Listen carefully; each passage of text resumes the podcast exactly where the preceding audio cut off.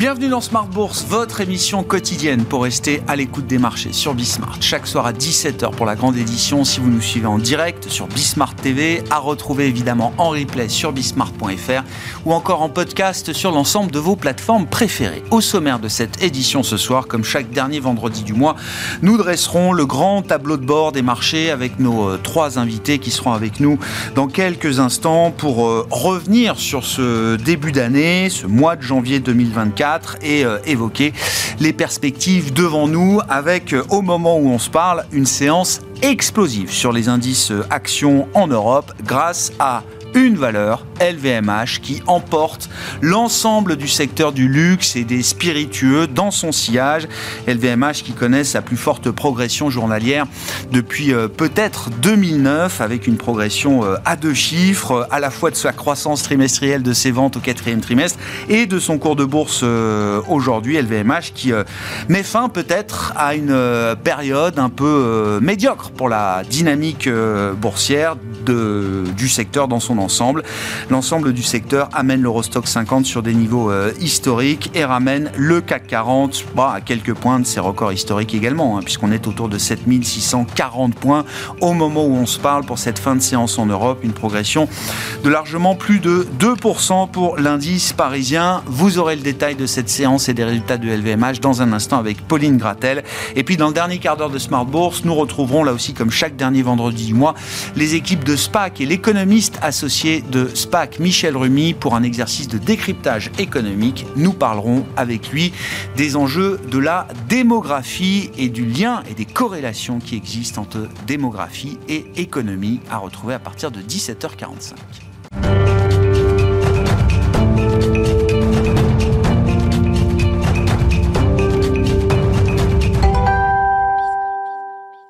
Et c'est donc une séance spectaculaire, explosive, tirée par LVMH. Le détail de cette fin de semaine sur les marchés avec Pauline Gratel.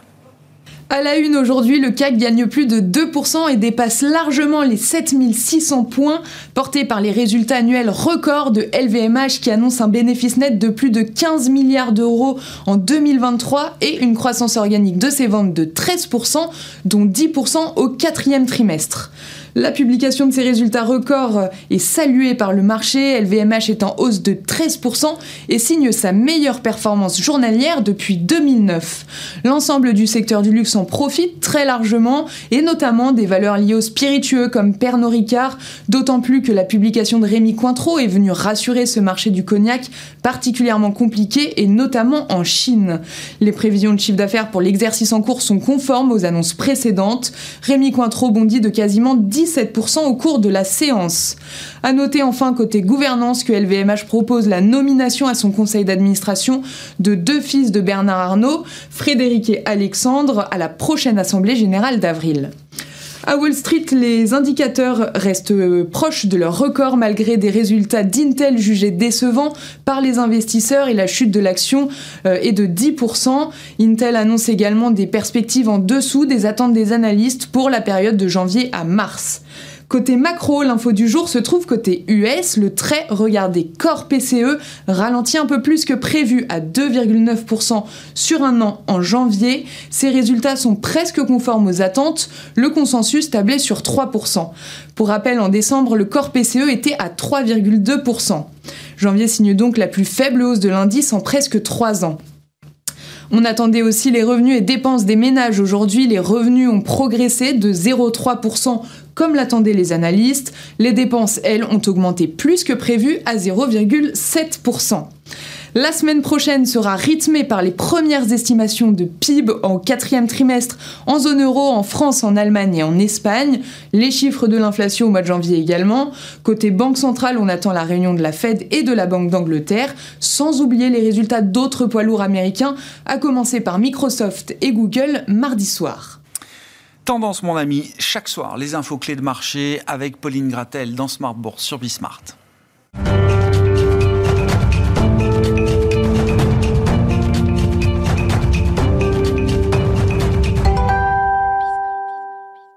Le dernier vendredi du mois dans Smart Bourse, nous dressons le grand tableau de bord des marchés avec nos trois invités. Jean-François Bay, directeur général de Cantalis. Bonsoir Jean-François. bonsoir. Bertrand Lamiel, directeur général de Ports en Par Gestion. Bonsoir Bertrand. Bonsoir.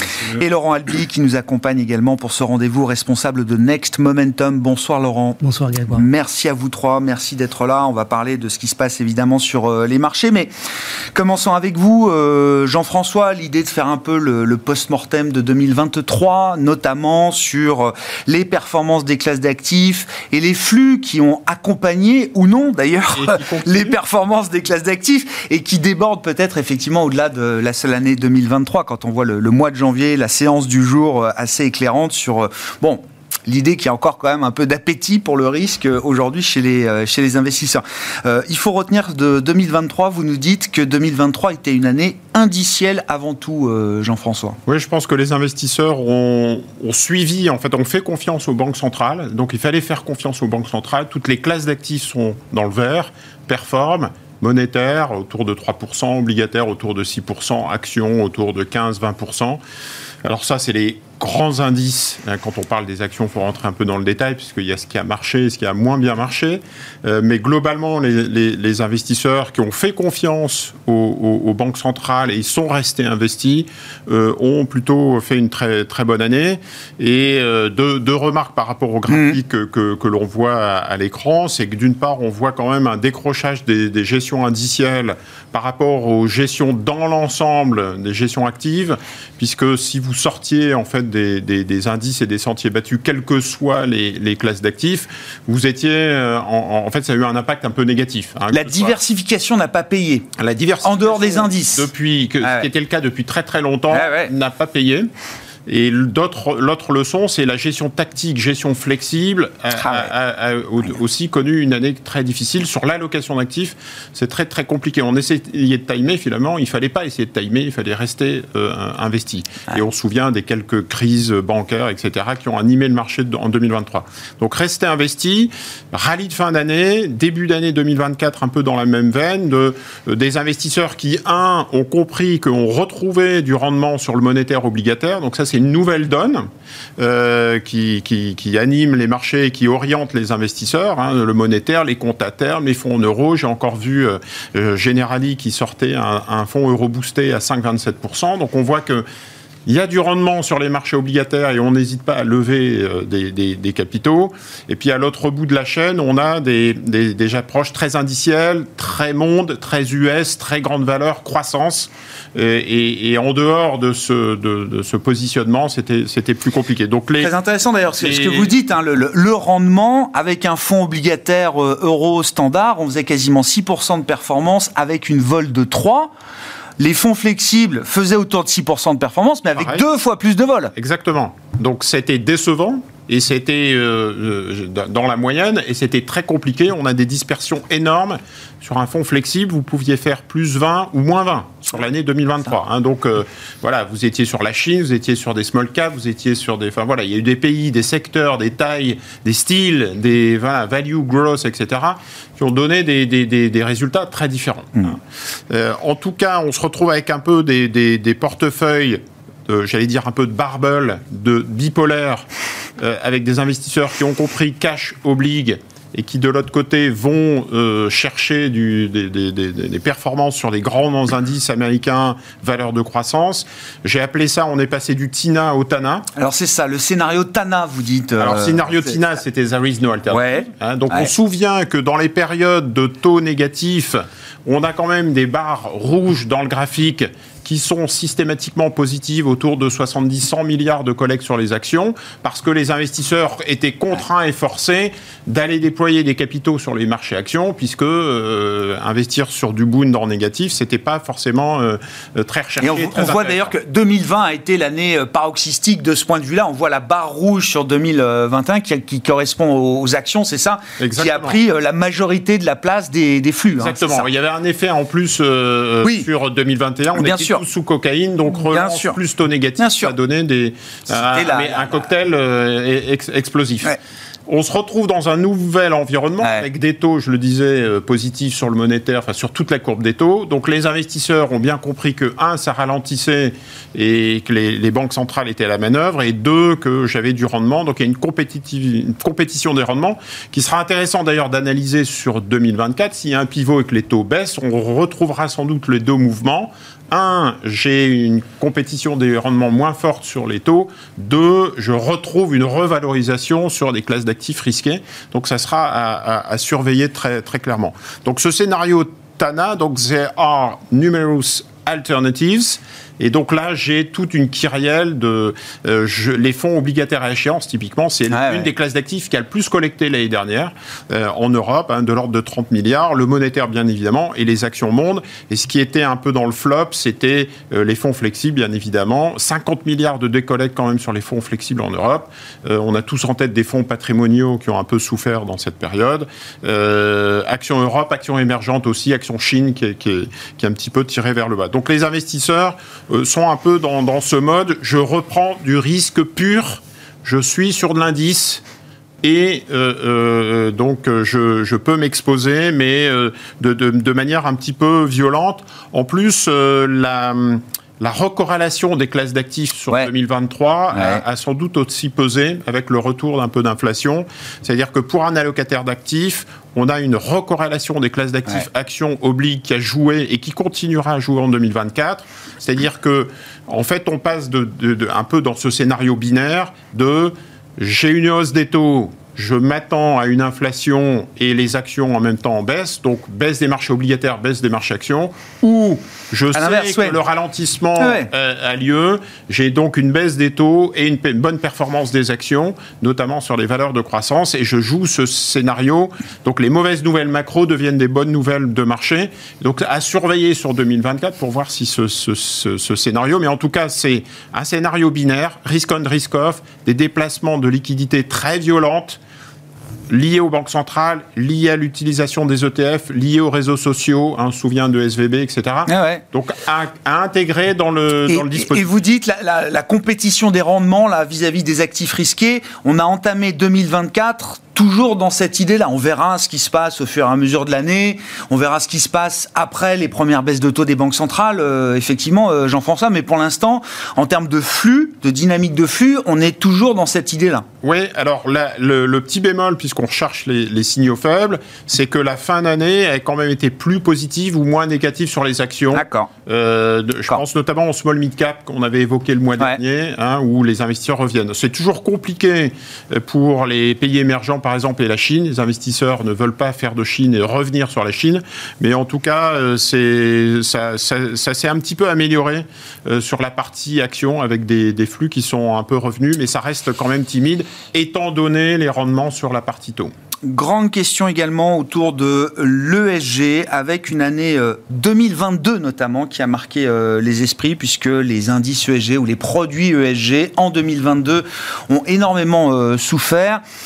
Est-ce que euh, la pression a un peu diminué en 2023 Est-ce qu'on peut imaginer que les sorties, la décollecte de l'ESG s'est un peu euh, atténuée en fin d'année dernière? Ouais, Ça s'est atténué en fin d'année dernière. C'était compliqué. Euh, ça reste une année négative pour l'ESG en termes de collecte. Hein. Une, année négative en termes de collecte, mais ça s'est fortement amélioré sur, sur les grandes thématiques ESG. Je pense que les investisseurs sont revenus sur la classe d'actifs. Alors, ils étaient revenus sur des thématiques non ESG l'industrie, la tech, le, pétrole, enfin l'énergie, etc. Bah, défense, énergie, oui. Défense, bah, oui, oui, oui, c'est plutôt pas, euh, pas ESG. Et ils reviennent sur l'ESG avec un, scénario, je pense, baisse des taux, pivot, euh, prix du pétrole qui du coup soutient les business models de, de tout ce qui est énergie renouvelable, euh, stockage des enfin, batteries, stockage, etc. Donc c'est des thématiques qui sont un peu revenues et fin 2023, début 2024. Voilà ce qui se passe aussi du côté de la gestion euh, active. Hein. Ça aussi, gros enjeu 2024, euh, puisque beaucoup estiment quand même que, alors certes, c'est toujours un moment de stock picking dans les marchés. On peut faire du stock picking en permanence dans les marchés, mais il y a peut-être là un alignement euh, de, de planètes qui sera plus favorable devant nous au stock picking que ça ne l'a été au cours de l'année passée. Vous disiez c'était une année indicielle, ça s'est vu dans les flux, entre les flux vers la gestion passive et les, la décollecte de la gestion active. La, collecte est autour de un peu plus de 130 milliards sur les ETF sur l'année 2023. On retrouve les records de 2021 qui était, on le disait tout à l'heure, une année incroyable pour l'industrie. Donc les ETF continuent à prendre des parts de marché puisqu'en ricochet, les fonds actifs décollectent. Donc c'est pas tellement sur les actions, c'est le, miroir, le négatif est incroyable. Hein. c'est quasiment euh, plus 90 milliards sur les ETF actions et moins 90 milliards sur les fonds actifs. Hein. Donc euh, on a vraiment cet effet euh, de siphonnage. c'est ça, ouais. mécanique des fluides. Mécanique des fluides et qui, qui du, coup influence fortement les marchés. Alors les ETF c'est aussi obligataire. Vous avez vu l'industrie s'adapter, sortir des ETF à échéance, obligataire à échéance, donc ils ne loupe aucune opportunité pour capter des Même des ETF actifs, hein. je suis désolé de le dire, hein, mais euh, ça arrive. On verra ce que ça donne, mais c'est vrai que voilà. Et je voudrais pas noircir le tableau, mais vous avez vu les sorties chez Vanguard des ETF diversifiés. Hein. donc nos fonds patrimoniaux ont un petit peu de soucis à se faire, puisque quand vous sortez des fonds diversifiés à 0,10, 0,15, face à des fonds patrimoniaux à 2, 2,5. Euh, voilà, donc il y a quelques investissements. Dans une ambiance value for money, euh, je pense que les 2800 fonds patrimoniaux et les 700 milliards qui sont gérés actuellement en Europe ont un peu de soucis à se faire, euh, voyant les, les forces et le marketing des fournisseurs d'ETF histoire de la gestion et de l'industrie de la gestion d'actifs depuis déjà euh, plusieurs années euh, maintenant. Vous le disiez, en termes de, grandes thématiques, euh, voilà, il fallait être global et évidemment les thématiques porteuses, à commencer par l'intelligence artificielle, ça surprendra personne. C'est plutôt sur des, ces fonds monde, qu'on arrive à capter, c'est ça, monde, croissance. ETF, monde, croissance, US, valeur de croissance défensive et méga cap euh, qui, qui, continue en fait même en, 2024. Bon, et où est-ce que vous voyez des signaux faibles sur un retour d'intérêt dans les flux vis-à-vis des petites et moyennes capitalisations boursières? Je crois qu'on va en parler, c'est un sujet euh, clé pour tout le monde en ce début d'année 2024. Ça, revient, ça revient. Les flux étaient positifs ce qui est assez incroyable donc pour le, souligner euh, au mois de décembre et depuis sur les small? sur les small, ah, mid cap et, et, en particulier sur l'Europe. Donc voilà, des investisseurs qui reviennent, euh, qui sont un peu contrariants et qui reviennent vu les, niveaux de valorisation. En tout cas, on le voit dans les flux. Hmm. Bon, on l'a dit, alors le retour du rendement sur l'obligataire, est-ce qu'il y a des, choix spécifiques qui sont faits effectivement de la part des, grands investisseurs? Il y a du souverain, il y a du crédit, il y a différentes qualités de crédit évidemment. Alors, c'est, alors ça a été une année incroyable pour le crédit, mais j'allais dire qu'en fin d'année, les investisseurs ont repris énormément de risques et beaucoup de duration un peu pour retrouver du rendement vu la baisse des taux. Hein, mécaniquement, les réseaux devaient sortir du 5, 6, 7%, et vu la baisse, donc on a tendance à prendre plus de risques. Donc on a vu des produits de la forte collecte sur des financières, dettes financières, euh, high yield, plus plus, etc., pour aller chercher du, du rendement, euh, de, des durations aussi.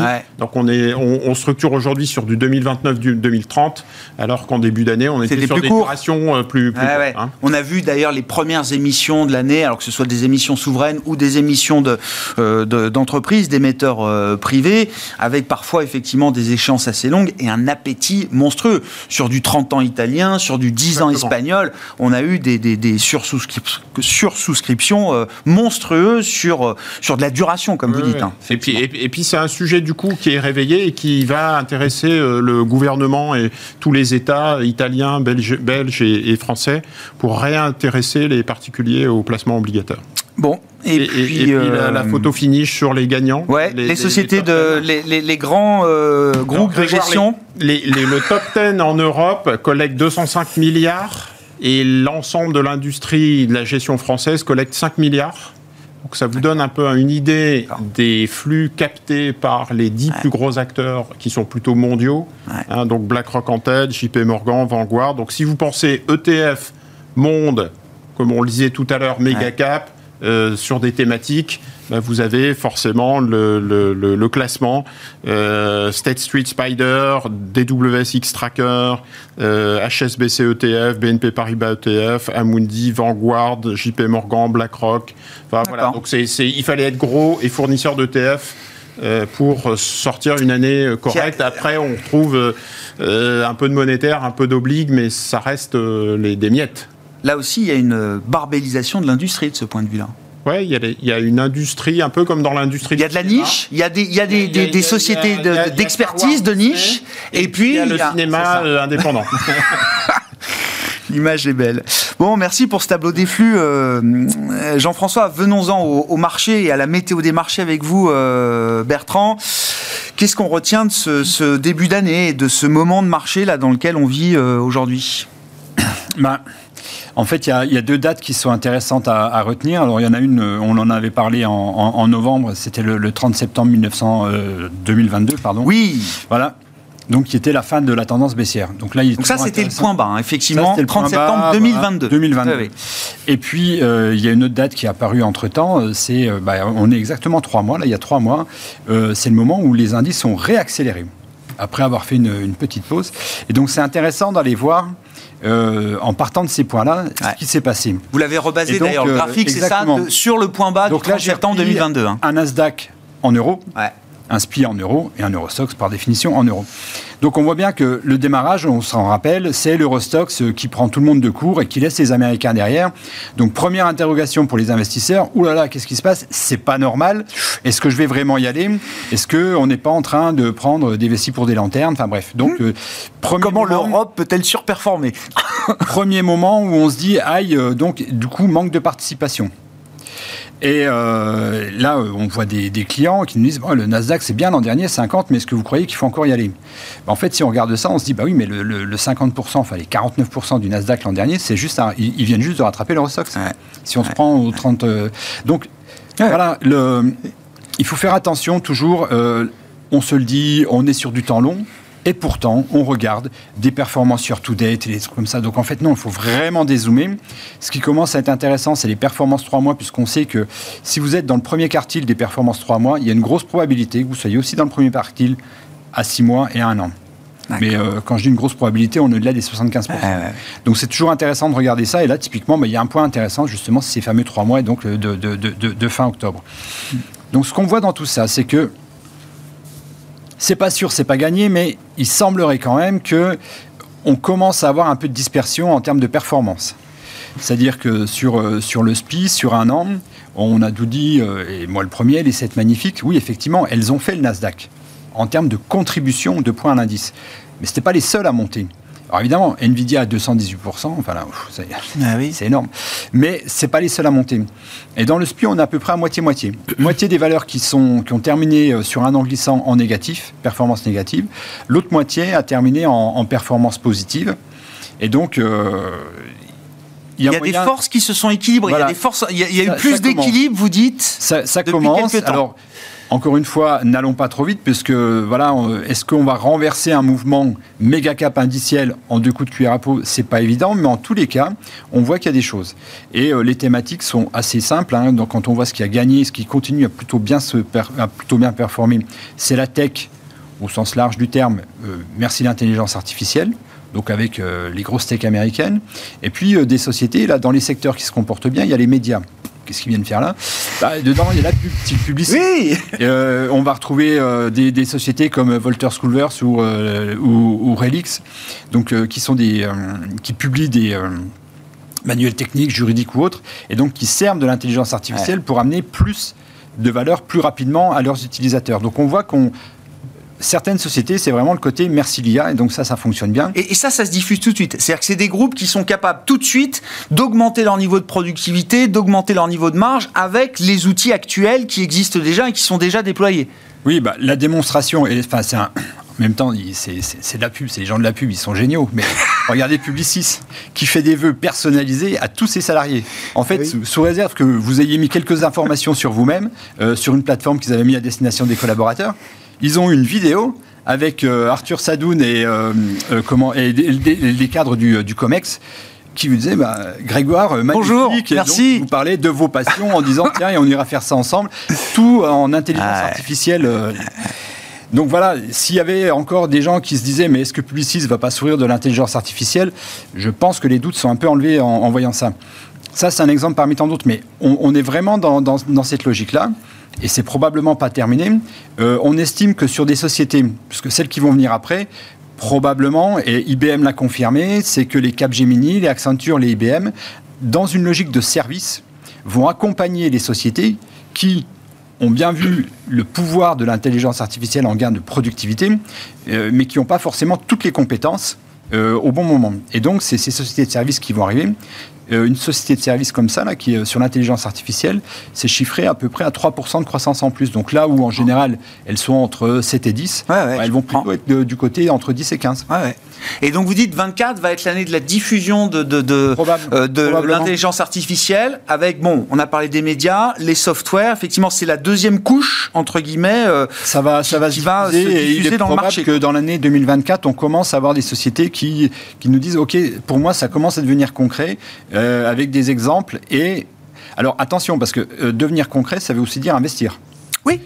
Donc, euh, oui, Et puis faire de la place. On a eu l'exemple de SAP cette semaine. Alors ça a été très bien pris. Je je, je sais pas. On m'a expliqué que SAP, ça pouvait être un peu un peu poussiéreux euh, parfois, mais euh, ils ont leur chance dans l'intelligence artificielle. Ils l'ont dit cette semaine. Effectivement, il faut il faut renouveler les équipes. Il y a 8000 départs et puis il y aura des embauches évidemment pour correspondre au mieux aux, nouveaux métiers, en tout cas à la nouvelle activité, mmh. la nouvelle dimension que prendra l'intelligence artificielle dans les outils de, de SAP. Ça a été très bien reçu par le marché. Hein.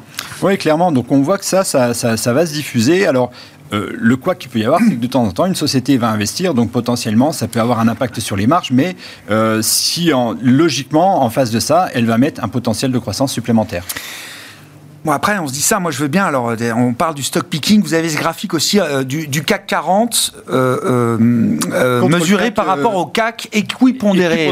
effectivement. on se dit ça, juste petite parenthèse, Bertrand. Au moment où LVMH est en train de prendre 13% et de tirer l'ensemble de l'Europe, au moment où Microsoft, je crois que c'était hier ou avant-hier, marquait 3000 milliards de, market cap. Oui, non mais, non, mais et, que Microsoft et Nvidia, depuis le début de l'année, font encore, je sais pas, peut-être 75% de la performance mais Tesla est à moins 12. Mais Tesla est à moins 12. Donc, dans, les, 7, magnifiques, il y en a 3 qui, il y en a 3 qui fonctionnent bien. Les 4 autres, c'est, euh, il y en a une qui est pas terrible. C'est-à-dire que sur les 7, il y en a plus de 3 qui fonctionnent bien. Quoi.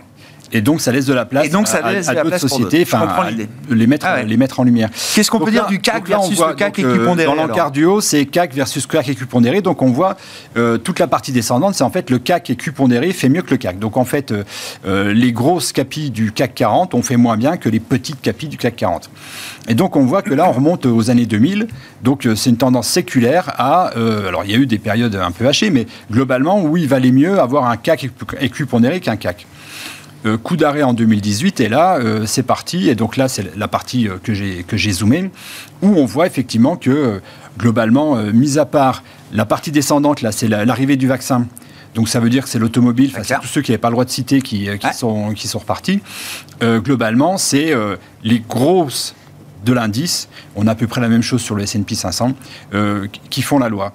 Et là, on est au moment, hier soir, je précise, où voilà, c'est pas encore gagné. Laurent euh, peut peut-être nous, nous, en parler. Il y a une 200, il y a une 50.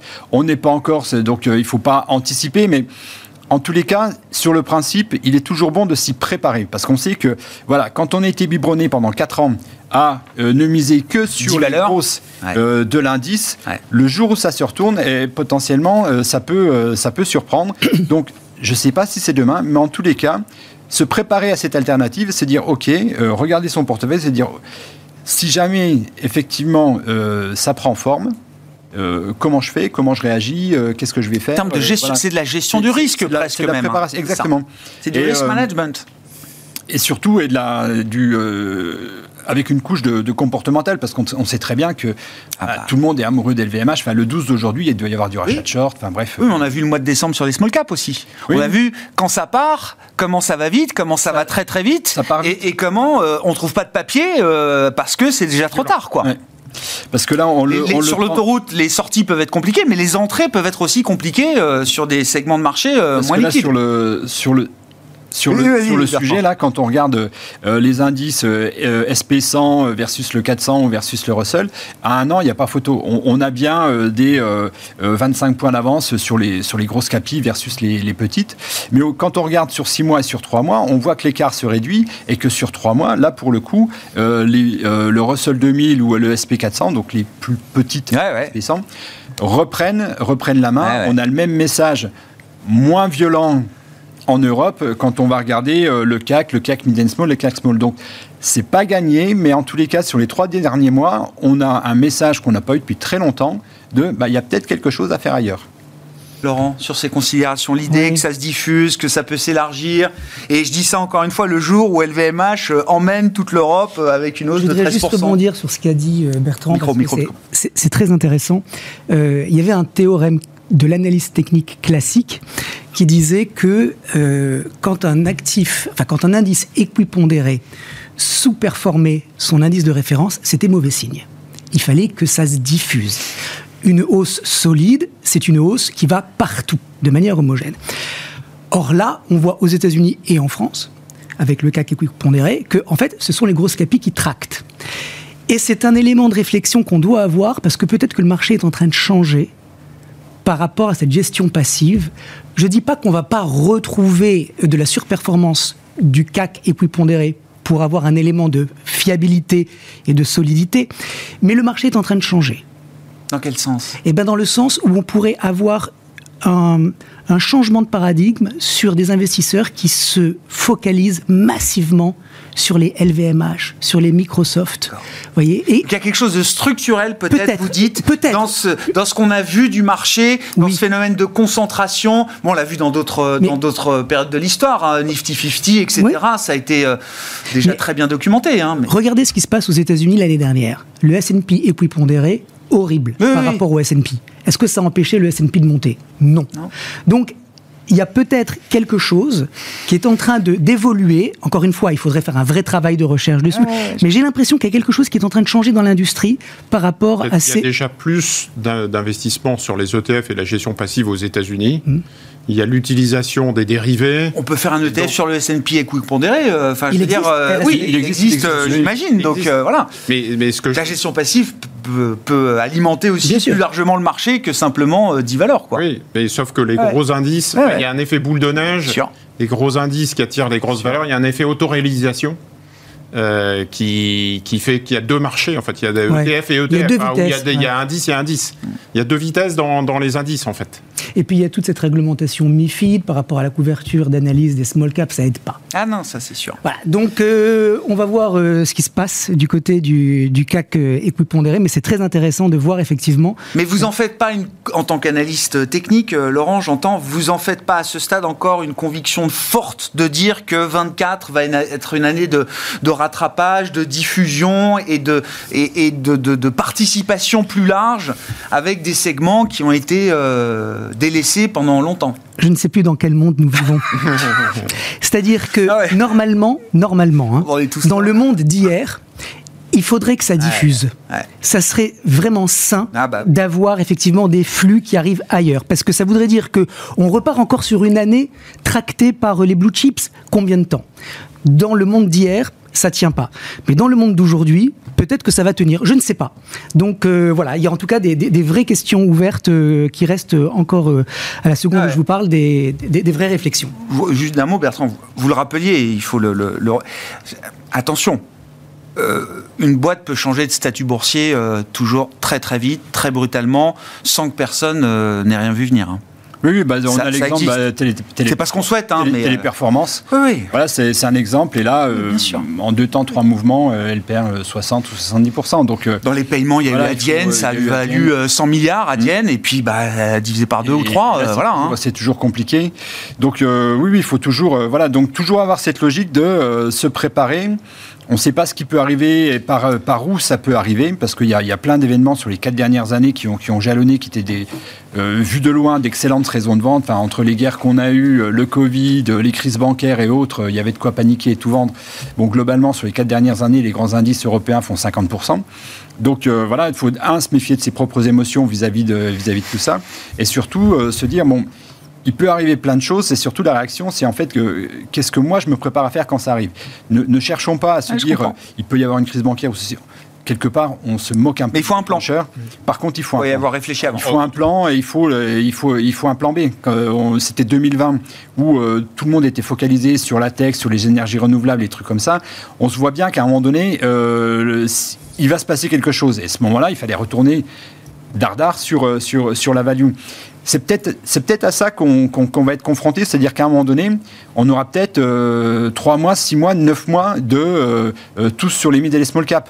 Et là, pour le coup, on a vu euh, sur le graphe, hein, c'est ah oui, abrupt, c'est violent. C'est peut-être ça, en fait, qui risque d'arriver, la, la violence des flux. Dry January. Entre les spiritueux, Dom Pérignon, Pernod Ricard. Euh, en un mois de janvier. Euh...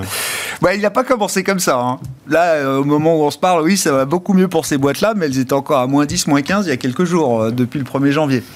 Bon, Parlons technique avec vous, du coup, Laurent. Que nous dit l'analyse technique quand on regarde? Alors, vous êtes venu avec plusieurs graphiques, évidemment, et notamment celui du fameux SOX, l'indice de référence du secteur des semi-conducteurs aux États-Unis, ben, qui est on fire, comme je le décris. Alors, je pourrais parler pendant deux heures du SOX. Ah euh, parce que. Euh, d'abord, quand on voit euh, le chart à l'écran, pour reprendre ce que disait tout à l'heure Bertrand, le temps long, c'est le SOX depuis 2009. Hein, depuis, depuis le, creux euh, de 2008 et la progression à partir de, mars 2009. Donc en données mensuelles, qu'est-ce qu'on voit? On voit euh, une tendance haussière euh, parfaite, ça restera un cas d'école dans les livres d'analyse technique, et on voit en 15 ans une progression attachez votre ceinture, de 2600%. Hein. On parle d'un secteur, hein. on parle d'un secteur de 30 entreprises. Je dis ça parce que cette industrie des semi-conducteurs, on a beaucoup parlé de l'IA depuis un an. Un an, oui, c'est ça. Mais euh, le SOX n'a pas attendu ah, l'arrivée de l'IA parce que le monde se digitalise, le monde se numérise et on va de plus en plus dans cette tendance. Donc, techniquement, on est évidemment dans une tendance qui est haussière. À long terme, on a un niveau de support à 2090 points en mensuel. Ça veut dire que si on pense à ses enfants, on pense à sa retraite, j'en sais rien. C'est un fonds de portefeuille, quoi. Bah oui. Il n'y a aucun doute par rapport à ça. Si on regarde le niveau de support euh, de moyen terme, on est à, il est à 3150 points. Hein. Donc, ça veut dire que on est dans une tendance haussière de moyen terme qui elle-même est dans une tendance haussière de long terme. Alors il y a deux manières de voir les choses. La première, c'est de dire, ouais, mais cette IA, c'est du buzz, c'est une bulle, c'est euh, des dot-com, et ça va se dégonfler parce qu'on ne sait pas exactement comment cette IA, elle va s'appliquer euh, aux différents euh, secteurs. C'est une façon de voir les choses qui est tout à fait légitime. Il y a une autre manière de, voir le, le contexte, c'est de se dire, les semi-conducteurs, au XXIe siècle, c'est les transports au début du XXe. C'est-à-dire que l'indice des semi-conducteurs, c'est l'équivalent du Dow Jones Transportation. Au moment, voilà, au moment où on rentre dans la révolution industrielle, où on a besoin de chemins de fer, d'infrastructures, et donc le transport, c'est le, secteur qui portait en fait la révolution. Et donc ces semi-conducteurs, ce sont eux qui portent la data. Aujourd'hui, on transporte beaucoup plus de data que de marchandises. Et il y avait effectivement déjà tout cet avènement de la data avec le cloud computing, et là on passe encore à un niveau supplémentaire dans l'industrie, dans les services, dans les loisirs, partout. Donc, euh, ce que j'ai envie de dire ce soir, c'est que ce SOX sur le temps long, euh, il donne pas de signe particulier de faiblesse. Regardez son RSI, il est même pas suracheté. Donc euh, il y a devant nous. C'est l'histoire industrielle d'aujourd'hui et de demain, comme le Dow Transport était l'histoire industrielle du siècle passé. Absolument. Il y a même des analystes aux États-Unis qui commencent à euh, revisiter la théorie de Dow, qui disait que les marchandises et euh, les, les, les, les, actions d'entreprises industrielles devaient performer ensemble pour qu'on ait un vrai cycle. Et là, on dit, mais en fait, les transports, on s'en fout. C'est le SOX, c'est les semi-conducteurs qui comptent aujourd'hui. Donc, premier chart sur euh, l'IA et les semi-conducteurs. Et là, c'est feu vert, quoi. Bah, oui, vous dites. pas oui, oui, techniquement. Techniquement, à moyen terme, 3150 non cassés, c'est feu vert, et à, et à long terme, 2090 intact. Il n'y a, pas de question à se poser, quoi. De l'autre côté du spectre, euh, Laurent. Euh, très, très loin. oui, est-ce qu'on a marqué un point bas sur les actions euh, chinoises euh, cette semaine avec différentes mesures annoncées ou pressenties? Et quand même trois ou quatre jours de rebond un peu violent, en tout cas qu'on n'avait plus vu depuis très longtemps sur ces marchés d'actions euh, en Chine. Bon, alors là aussi, la Chine, c'est la déception de 2023. c'est ce que tout le monde attendait et c'est pas arrivé. Donc les investisseurs animés toujours par les animal spirits, attendent effectivement euh, que la Chine reparte. Euh, c'est pas sûr qu'on soit sur le point bas Parce que quand on regarde le chart, on voit que les niveaux de support, ils sont encore en dessous. La difficulté, c'est qu'il n'y a aucune loi scientifique qui dit que les cours doivent rebondir sur un niveau de support. Si l'indice, euh, s'il y a des, des, triggers pour que ça rebondisse tout de suite, ça peut rebondir tout de suite. Mais ce qu'il faut quand même savoir, c'est qu'on a une borne basse sur le Shanghai Composite qui est à peu près à 15%. On fait ce qu'on veut, mais il faut le savoir. On n'est pas vraiment collé au bord du précipice. Il peut y avoir encore un peu de place à la baisse. Il Alors, deuxième point, on aime bien, quand on est technicien, les purges pour avoir un peu plus de certitude qu'on a vraiment touché la le fond. capitulation. Là, il n'y a pas de purge. Bon, mais encore une fois. enfin, c'est une lente purge quand même. Mais il n'y a pas eu ce mouvement d'accélération, de, de panique à la baisse. Voilà, exactement. Euh, donc, ça peut tout à fait repartir à partir de, de maintenant. Ça peut continuer de baisser. Alors, on ne sait pas où est le bas, mais on sait ce qu'il faut regarder à la hausse pour avoir un premier signal d'amélioration, c'est-à-dire de risque qui s'écarte. Et vous le voyez, c'est à 3090 points. C'est la résistance. Ça veut dire que tant que ce niveau n'est pas dépassé, il faut rester prudent. Il faut rester prudent. Il y a toute une euh, plein d'arguments euh, de politique intérieure euh, qui plaident pour que ce soit le bottom. Mais encore une fois, euh, on n'est pas vraiment collé sur le plancher. Là, vous avez pris comme référence le Shanghai Composite. Il y a plein d'indices chinois, euh, de Chine domestique, de, Hong Kong, etc. il, y a, une corrélation quand même assez forte entre tous ces indices. Alors, Hong Kong, c'est encore un petit peu autre chose. mais il y a la bourse de Shenzhen et puis il y a le CSI 300 qui fait les, large. Voilà, de, Shenzhen et de, et de Shanghai, qui a la même tête, vous vous en doutez. Donc, sur le Shanghai Composite, on arrive dans la zone, mais il faudra qu'on en reparle dans un mois ou deux pour voir si les 3090 ont été dépassés. Comme ça, on aura effectivement signal. dans un mois, euh, Laurent, évidemment. Dans les secteurs, là aussi, alors euh, je sais qu'ils soulèvent beaucoup de questions, et même plus que des questions. Hein. beaucoup de gérants, long only, fondamentaux, me parlent du secteur de la santé euh, depuis plusieurs mois maintenant, comme étant un secteur intéressant, avec des belles perspectives et pas cher aujourd'hui. Alors, il est pas cher, il distribue des beaux dividendes, euh, il est défensif. On parlait de diffusion, c'est vraiment le secteur qui, à mon avis, devrait être privilégié dans un contexte de ralentissement, en tout cas, ou pas forcément de ralentissement, mais de morosité en zone euro. La santé, ça fait du sens. Euh, le problème, c'est que techniquement, il n'a rien franchi, ce secteur. Ah. Euh, petite déception. Mais Quand on parle santé, c'est bien les labos. Hein. C'est les laboratoires pharmaceutiques, hein. c'est pas la bibliothèque. Euh, on est sur le stock 600 euh, santé, donc euh, c'est les grosses capis européennes de, de, la santé. 1110 points sur le contrat futur de l'indice sectoriel. On pensait qu'il allait franchir, mais voilà que les semi-conducteurs reviennent à la charge, et donc du coup, tout le monde se remet sur le risque, sur le cyclique, et évidemment, les flux sortent de la santé, donc c'est un petit peu décevant. Mais je pense qu'il y a toujours un scénario qui reste crédible pour une sortie de, ce, de cet énorme range. Et là où c'est intéressant, c'est que l'analyse technique nous dit que quand on a comme ça une phase de réaccumulation de range, quand on en sort, après autant ah, oui, ah oui. c'est très puissant. Encore faut-il qu'on en sorte. D'accord. Donc, il n'y a pas eu le signal Non. Il n'y a pas le signal. On pourrait peut-être baisser sur les 1040 points avant de repartir. Il ne faut pas qu'on casse 1040 parce que là, pour le coup, on repart dans un round de baisse. Ça n'a rien fait en 2023. Ça serait dommage que ça fasse encore rien en 2024. Tous les arguments fondamentaux sont là, mais il n'y a pas d'acheteurs. Donc euh, il faut qu'à un moment, ils se réveillent. Les longs euh, m'en parlent. Hein. Donc euh, il y a quelque chose, effectivement, il y a de l'intérêt en tout cas de la part de, de, gérants fondamentaux sur le secteur de la, participation. Bon, il faut qu'on dise un mot de l'immobilier aussi. Et là, on parle de l'immobilier coté en bourse, évidemment, des foncières cotées. Bon, il y a déjà eu quand même euh, un, début de rattrapage quand même pour euh, ce secteur qui a évidemment énormément souffert de la hausse des taux en, en 22 et 23. Alors, il a énormément souffert euh, en Europe, aux États-Unis, beaucoup euh, en Allemagne, on est là encore euh, dans un range. On peut assimiler ce range à de l'accumulation, mais pour que ce soit effectivement cette phase-là qui se mette en place, il faut franchir. C'est toujours le même problème, c'est-à-dire que on a un seuil à, 135 points où les acheteurs disparaissent. Il faut qu'à un moment, ils gardent leur conviction et qu'ils pensent vraiment que les foncières, c'est un pari qui est gagnant, peut-être avec une économie qui doit repartir parce que il faut quand même qu'il y ait des consommateurs. Les taux baissent donc ça c'est plutôt positif, mais c'est pas assez. C'est pas cher les taux baissent, mais c'est pas assez encore pour franchir euh, le niveau. Donc à surveiller. Et pour le moment, pas de signal. Quelle est la situation des, euh, des small caps? Pour conclure sur ce, ce sujet avec vous. Et donc, euh, la référence, c'est le CAC Small. Hein, là. Oui, alors magnifique euh, remontada sur, euh, sur les small caps. on est maintenant sous un gros niveau de impressionnant quand même. Ah oui, alors ça, c'est vraiment ce qu'on appelle un creux en V.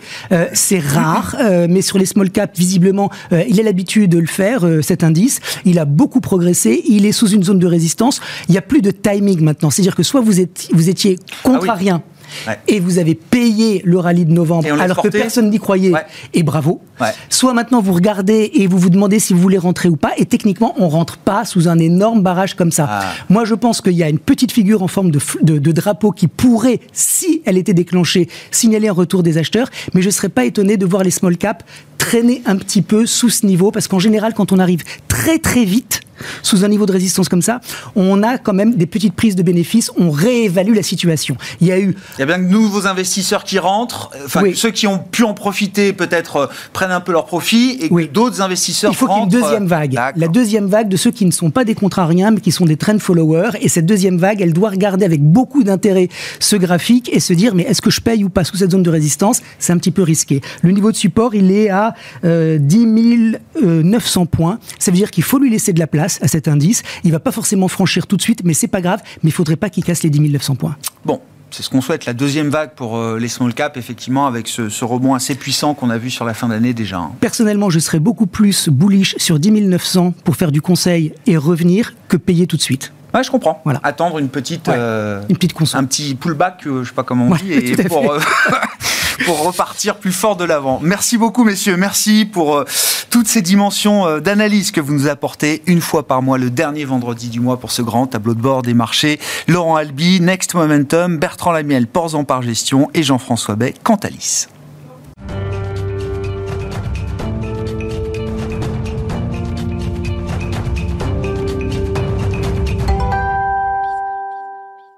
Chaque dernier vendredi du mois, après notre grand tableau de bord des marchés, place au décryptage économique de Michel Remy, économiste associé de SPAC, à mes côtés en plateau. Bonsoir Michel. Bonsoir. Merci beaucoup, ravi de vous retrouver. Alors le titre que j'ai euh, appliqué à votre euh, chronique ce mois-ci, It's the Demography Stupid, euh, Michel. On parle de démographie avec vous et des liens évidemment et des corrélations directes entre démographie et, économie. Pourquoi est-ce qu'on parle de, de démographie déjà? Parce que tous les pays sont en train de publier leur bilan démographique 2023. La France, notamment, notamment l'a fête à travers euh, l'INSEE, c'est ça Oui, tout à fait. Euh, euh, il y a qu'à peu près une quinzaine de jours, la France a, l'INSEE a sorti la, certains chiffres de la, population française.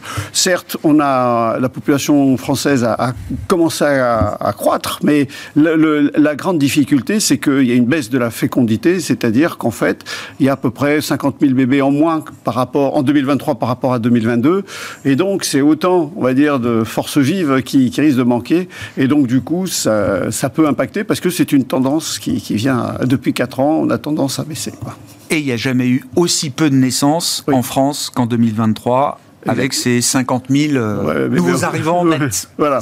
nouveaux nets nets. Et c'est ça qui, pose ce type de problème. Bon, en quoi est-ce que la démographie est importante pour euh, la question économique? Ah bah, euh, En fait, c'est dans, on le voit, lorsque nous avons une population où les jeunes en âge de travailler, en âge de procréer sont importants, eh bien, la, la richesse créée est répartie tout au long de la, on va dire, de la, de la population. Et en plus de ça, avec les naissances, ce qu'il faut bien voir, c'est que cela donne des besoins spécifiques en termes de garde, en termes d'école, en termes d'enseignement. Donc il y a aussi, on va dire, un impact sociétal sur l'organisation de la société. Et à l'inverse, par contre, quand on a une population qui vieillit, euh, eh bien, de manière générale, euh, il y a, il y a, on est moins productif, et ce qui pose le problème de, la croissance potentielle et euh, qui, serait en berne, sauf si les jeunes sont un peu plus productifs à l'aide de la technologie ou augmentent leur propre productivité. Donc ça c'est l'aspect. Et puis en même temps, ce qu'il faut bien voir, c'est avec une population plus âgée, euh, on est donc plus faible, donc on a, on est plus soumis, on va dire, aux aléas de la santé, et donc il y a tout un aspect sur le long terme de financement sur le long terme, et donc ça pose ce type de, problème de, euh, de à terme que euh, cela va impacter les finances publiques ah oui, bien sûr. Et puis surtout, de manière générale, on voit que le vieillissement de la population touche beaucoup de paramètres, grandes fonctions économiques, que ce soit la consommation, l'investissement, l'épargne, le chômage, etc. Ce, ce ralentissement de la croissance de la population qu'on observe en France, est-ce qu'on l'observe plus généralement ailleurs et même peut-être dans le monde au global euh, aujourd'hui, ah, Michel Tout à fait, tout à fait. Ce qu'il faut bien voir, c'est que euh, en 1800, on avait à peu près un milliard d'individus sur la planète, et puis euh, aujourd'hui, euh, on va dire aux, aux, alentours de 2020, on était à 8 milliards. Et surtout, ce qu'il faut bien voir, c'est que au cours de la, des 50 dernières années, cette population a doublé. Mais elle continuera à, à croître jusqu'en 2050 parce qu'il y a un phénomène, ce qu'on appellera d'inertie démographique, ou dans la mesure où il y a encore plus de jeunes en âge de procréer que de personnes âgées qui sont en, termes de, décédés. Donc oui, c'est ça. L'inertie fait quand même que la population mondiale est encore amenée à croître, euh, bon, avec l'objectif, euh, enfin l'objectif en tout cas, la, cible possible de 10 milliards en, 2050, malgré des mastodontes en termes de population comme la Chine, qui ont déjà dépassé, elles, peut-être, le pic de croissance de sa population. Tout à fait, tout à fait. C'est ce qui est, ce qui est, ça a été surprenant puisque euh, en 2022, par exemple, la, Chine a perdu 850 000, euh, on va dire, de sa population a baissé ah de 850 000 personnes. C'est la, première fois depuis près, de 60 ans. Et, euh, et, en même temps, ce qui est aussi surprenant, c'est qu'il y avait un assouplissement, on va dire, de la, politique de l'enfant unique.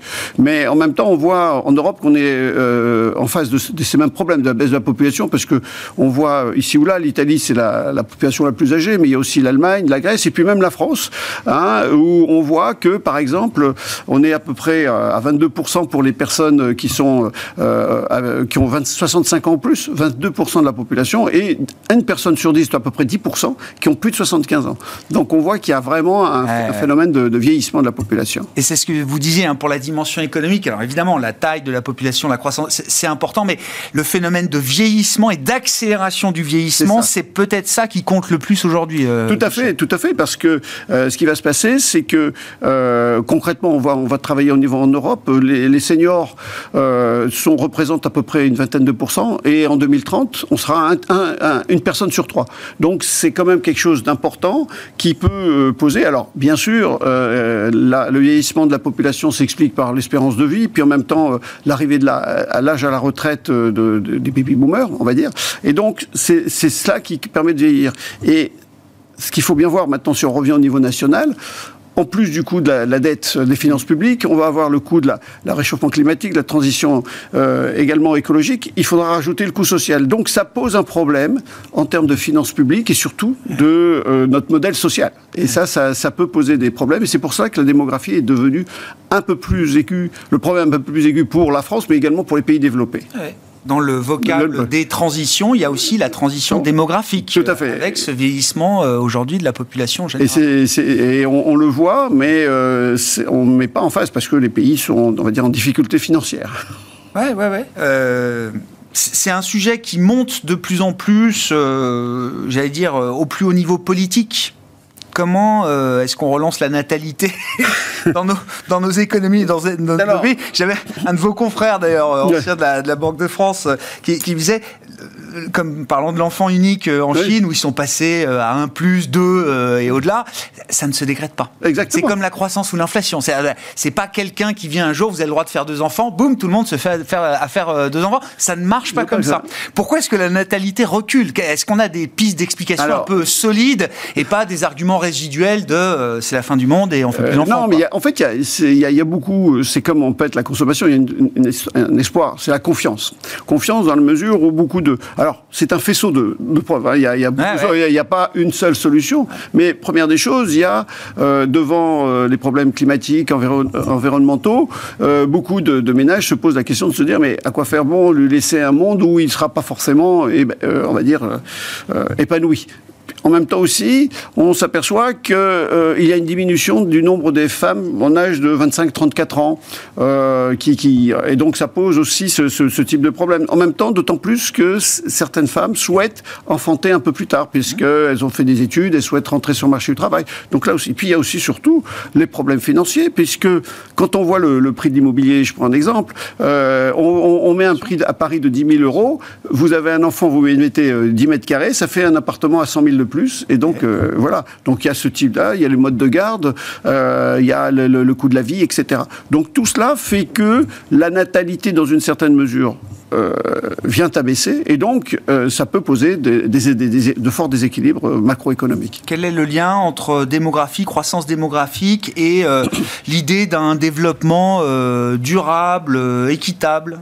Ben, L'idée est que euh, même si on est en baisse de natalité, la population va croître. Et le grand problème, c'est qu'il faut gérer les ressources euh, pour permettre, euh, de façon durable, gérer les, ressources de façon durable pour permettre à l'ensemble de la population de vivre décemment et dans des conditions, on va dire, relativement acceptables. Et par exemple, si on regarde la, la consommation d'eau, de l'énergie, eh bien, elle va pratiquement doubler d'ici 2050. Donc là aussi, ça pose et on risque d'avoir également, avec les phénomènes de, notamment climatiques, de, la pollution de l'eau. Et or, l'eau est très importante pour la vie humaine. Donc on est malgré ce ralentissement de la croissance euh, démographique, euh, avec ce vieillissement accéléré, on, se retrouve dans une situation un peu malthusienne, quoi. Euh, ah, tout à fait.